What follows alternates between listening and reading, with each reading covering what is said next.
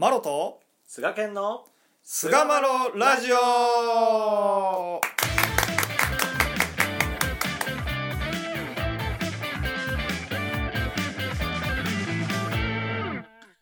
さあそれでは始まりました。第359回菅マロラジオ。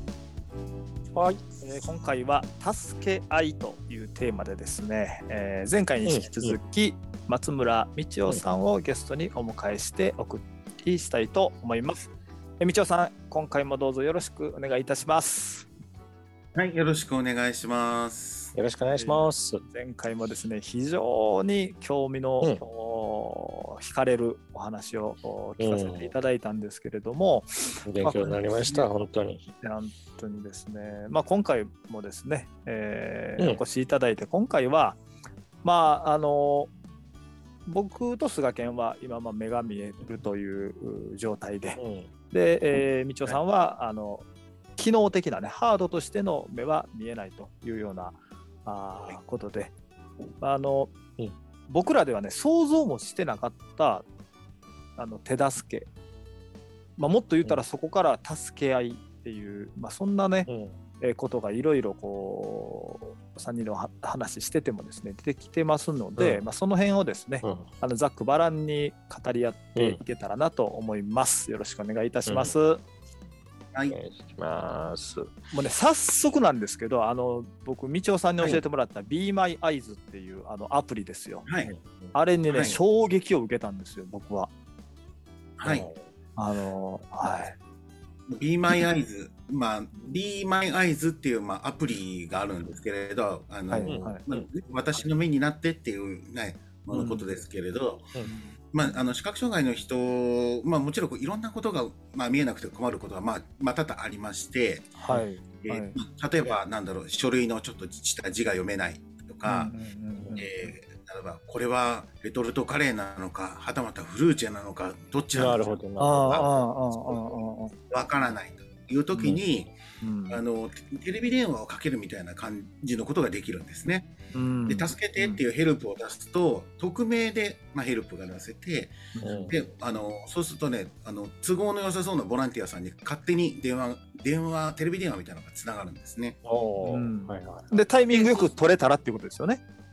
そうです。タイミングよく取れたらあの例えばこれはレトルトカレーですか？フルーチェですか？とか言ってうん。あのうん。画面見せてもあの見てもらうとあそれ右側がレトルトカレーで左側がフルーチェですとかね、うん。そういうふうに教えてもらえるわけですよね。うん。なるほど。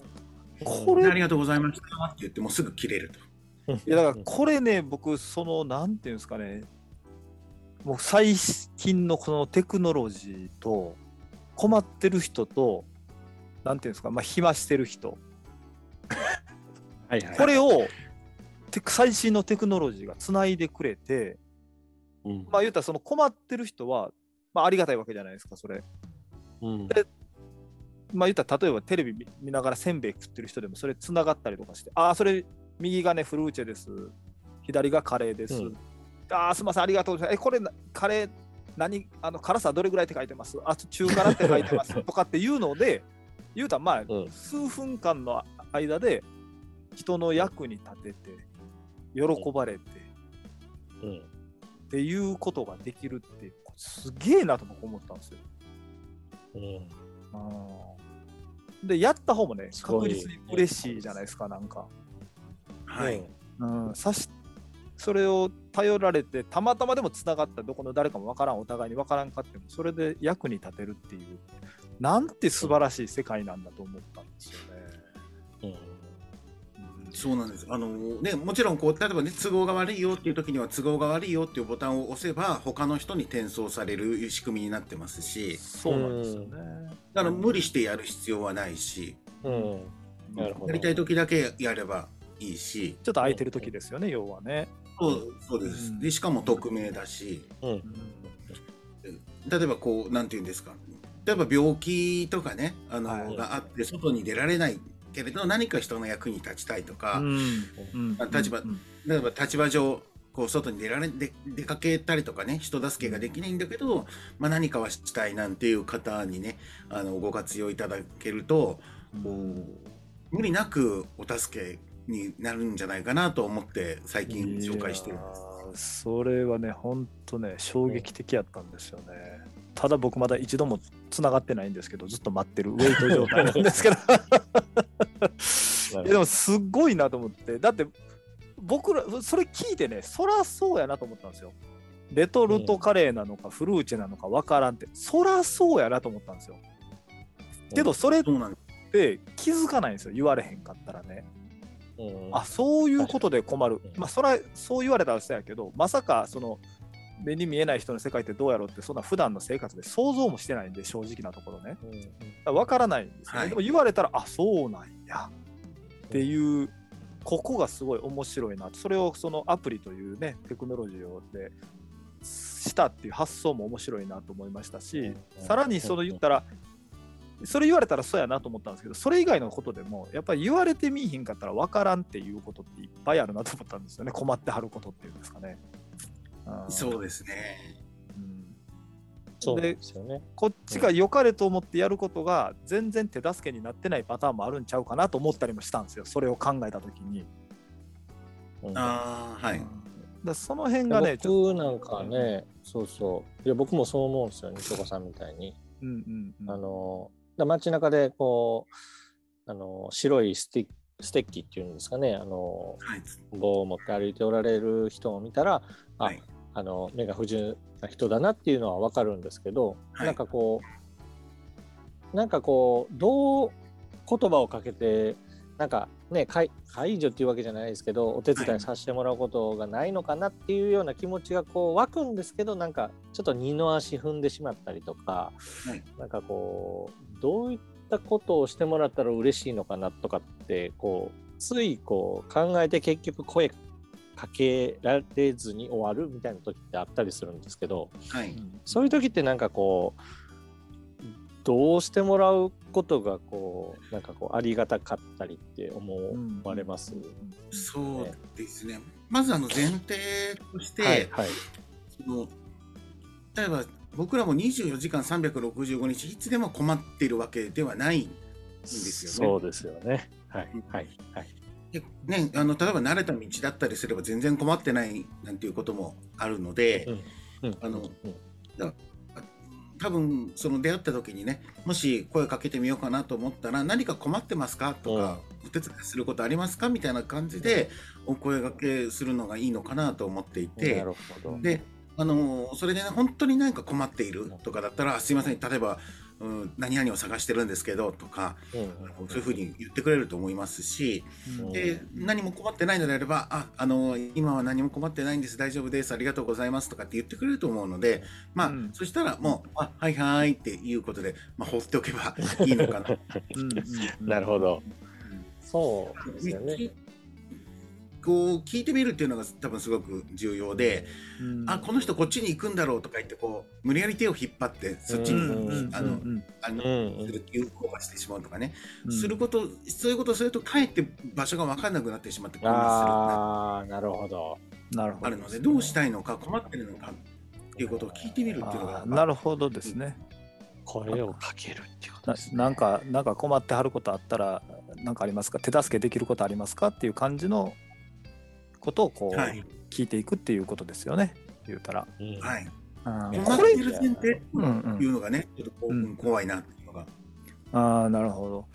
これってほんまでもそのなんていうんですかね。こっちが良かれと思っていうん。あのこうやったらこの人喜ぶやろうと 良かれと思ってやってることって下手したら一歩間違ったら上から目線の可能性もあるんですよね。これ僕は話を聞きながら思ったんですけどあこの人ははい。目見えへんしかわいそうな人やみたいな感じで哀れみの心っていうんですかね、そんなんで言ってしまうとすげえなんかこう上から目線というかそれって助け合いにならんねやろなって思うんですよね。うんやっぱ、はいその声をかけるっていうその声のかけ方も僕そのやっぱり世界中一列は皆兄弟や他人というはさらにないぞやっていうその兄一列兄弟の目線っていうところがめちゃくちゃ大事なんやろなと思うんですよ。うんみんな同じ人間やんって。で、まあ、完璧な人間はいてないわけでうんその中で、まあ、たまたま僕は目が見える。たまたま道夫さんは目が見えないっていうので、あ、僕にできることやったら、これやったら、ちょっと、ちょっとのあれでできるなっていうことを、あの、やるっできんねやったらやる困ったはんねやったら手伝うっていう、まあ、これぐらいの視点がすごい大事なんかなっていうのはねお話をこう聞きながら思うんですよね。そうですね。やっぱりね、それこそ上から目線みたいな感じで声をかけられると、やっぱそれはそれで敏感に分かっちゃったりするので、ああ、なるほど。なるべくずっと離れようかなみたいな感じに、あの、やっぱなりますし、うん。やっぱ助け合い助け合いっていうことはどう助けることもあれば助けられることもあるっていう関係性なので、はいはいはいはい、高さとしては同じなんですよね。そうですよね。そうなんですよね。やっぱりねうんうん、どっちかがこう高くてどっちかが低いとかそのこの人は不幸でとか、うんこの人は、うん、不幸じゃないとかっていうことをもしこうで思っ思ってやってしまうのであればこうすごくちょっとうーんって思ってしまうんですよね。うんそうですよね。助け合いにならないですもんね。一方通行なんで。それってなんか、助けになる。うん、それってなんかちょっと、もしかしたら片方は満足しても片方が若干不快感が残る可能性ありますもんね、やっぱりね、そういうのって。そううんそうなんですよ。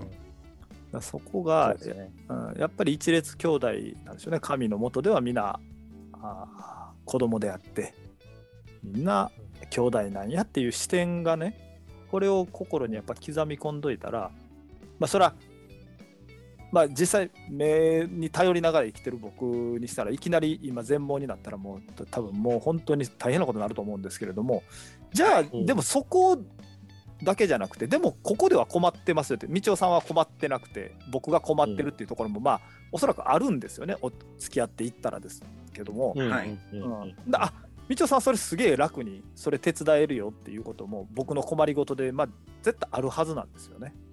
はい。うんだそれがなんかこうああの道夫さんと知り合って話を聞いていく中ですごいなんかこう自分がおごってる部分もやっぱり自分のことを気づきましたしなんかすごい、であのただ生きてるっていうだけで人の役に立てるんだなっていうこともめちゃめちゃ感じたんですよ。うん。そのビーマーアイズを教えてもらった時もあの私なんてって思ってる人でも、はい。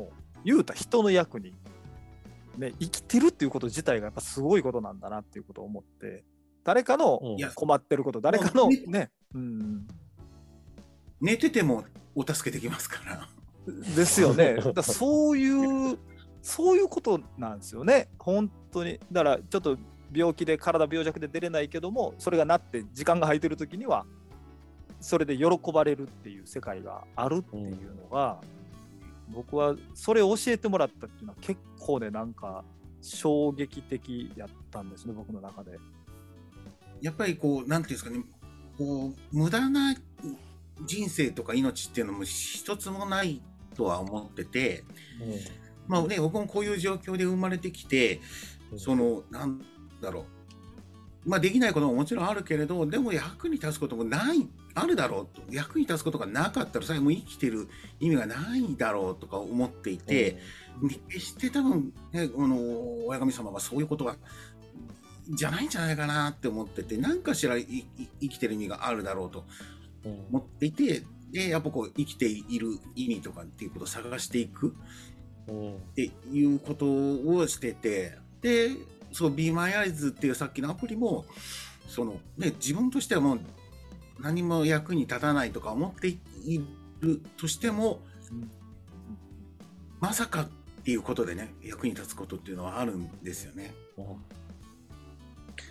いや、本当そうですね。なんかこう、何ができるとか何ができ、まあ、できないことははっきりしてるかもしれないですけど、こええうできることっていうのって、なんかこう、あんまりはっきりしてないかもしれないです。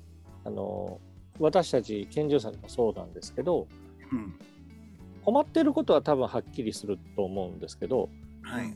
その補助、うん、サポートできることに関してはあんまりこう自覚的に生きてる人って少ないような感じがしてて、うん。なん。かこういうなんかつながりの中でこう会話を交わす。でその中でこういうこともできるんじゃないかっていうことがこうそこで初めて分かるっていうようなそういう世界なんかなと思うとこう手伝うことなんかありますかとかっていう。そういうなんかシンプルな声がけをなんか交わし合う世の中になったら本当に困りごとが自然になくなっていく世界になっていくんじゃないかなってなん。か今話聞いてて思いましたね。だそう。いうのをうん、僕らだけでは気づけないんですよ。分かりやすく全全盲っていう姿があるから、はすごく分かりやすくね、でもそう言われたら確かにこれもあるなあれもあるなっていうあのうん助けてもらいたい、もらいたいこともやっぱいっぱいありますし、うん。はい。あそういうのがねやっぱこう気づかせてもらえるっていうのはすごい僕はね道夫さんと出会ったことは良かったなと思ってるんですよね本当に。そうなんだから僕はそういうこうなんていうかメタファーとしてねそういう、まあ、障害っていうのがあるから分かりやすいんだけれど、そうですよね。うんねこれ健常者同士だって同じように声掛けをすればめちゃめちゃハッピーな世の中になるまあ、。そういうことですよね。いや、本当そうなんですよね。それをね、改めてね、だからやっぱりね、見えたることばっかり言ってるから、僕らは。み見えたることばかり言ってるから、分かりやすく目が見えないというハードの面での人の話を聞いて気づくことがやっぱりいっぱいあるんやなと思ってね、これも一つその大きな気づきやったなと思ってます。本当にあーうん、思いました。いやー面白いお話をね、2回にわたって本当に道夫さんお忙しいところですね。あの本当ですね。非常に貴重な話を聞かせていただいてですね、いや、本当に。あのいいとんでもない恐縮です本当に。本当にあのお声掛けしてよかったなと思ってます。うん。また何か機会があればですね、よろしくお願いしたいなというところでですね、えーここらで、えー第359回「助け合い」を終わりにいたしたいと思います。えー、道夫さん、はい本当2回にわたりましてご出演いただきましてどうもありがとうございました。